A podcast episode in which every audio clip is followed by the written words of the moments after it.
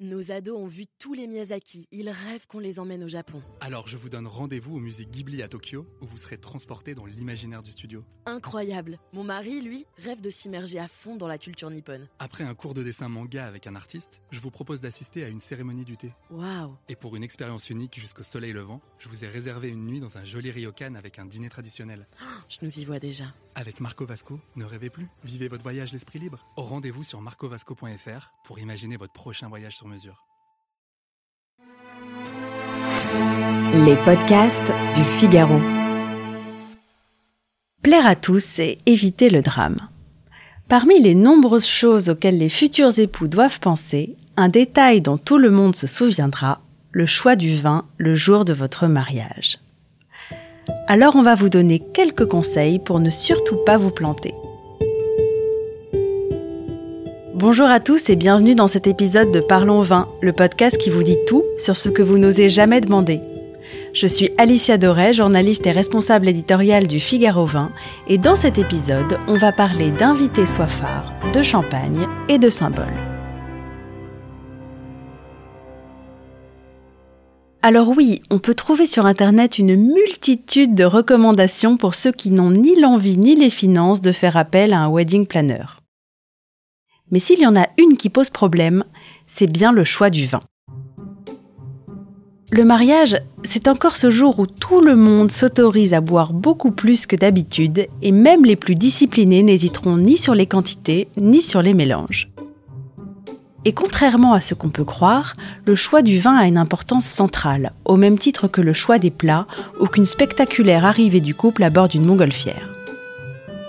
Et même si c'est cruel, Sachez que du vin d'honneur au pouce café, familles et amis, qu'ils soient fins connaisseurs ou qui n'y connaissent absolument rien, seront tous à l'affût du moindre faux pas. Alors voici nos astuces pour les impressionner sans se ruiner. Tout d'abord, savoir anticiper pour éviter les coups de tête. Dans un premier temps, il est important de prendre en compte ses propres goûts, parce qu'il n'y a rien de pire que de se forcer à faire des compromis à un stade aussi précoce de la relation, vu que le mariage n'est en fait que le début d'une très longue série. Alors allez-y gaiement sur les visites de salon, chez le caviste, dans le vignoble, et voyez ça comme autant d'aventures préliminaires à vivre à deux, qui vous permettront de dénicher quelques pépites voire de trouver le domaine qui pourra vous vendre des vins en direct, avec un prix au flacon qui pourra être de 30 à 50% moins élevé qu'en passant par un intermédiaire. Et maintenant, les quantités. Rien de plus angoissant que de se retrouver à court de boissons au beau milieu de la fête. Ingratitude humaine oblige, vous pouvez être sûr que tous les convives vous le reprocheront, même secrètement. Mais on sait aussi à quel point il est difficile de prévoir au plus juste le volume de bouteilles et de connaître à l'avance la vitesse à laquelle vos invités descendront leur verre. Là, on vous conseille le principe de la pyramide inversée. Plus au départ et moins à l'arrivée. Il faudra donc plus de champagne, un peu moins de rouge comme de blanc et une quantité beaucoup plus limitée de vin de dessert et de spiritueux. Mais en termes de chiffres, ça donne quoi? Alors en moyenne, chaque invité boira 3 verres de champagne, 2 verres de blanc, 2 verres de rouge et peut-être un verre de spiritueux en fin de repas. Si le chiffre affiché sur le boulier peut vous donner des sueurs froides, il existe toutefois quelques parades, à commencer par le choix de plus gros contenants. Des magnums d'1,5 litre, des Jéroboam de 3 litres, qui présentent l'avantage d'être à la fois plus économiques et plus impressionnants visuellement. N'oubliez pas d'offrir aussi d'autres boissons comme des cocktails qui peuvent également être judicieux pour ceux qui tiendront jusqu'au bout de la nuit. Et surtout, n'oubliez pas l'eau.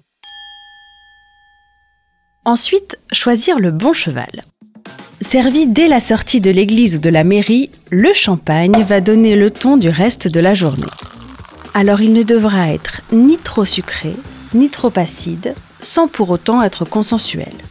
Les champagnes bruts sans année, brut nature et extra brut seront par exemple de très bonnes alternatives.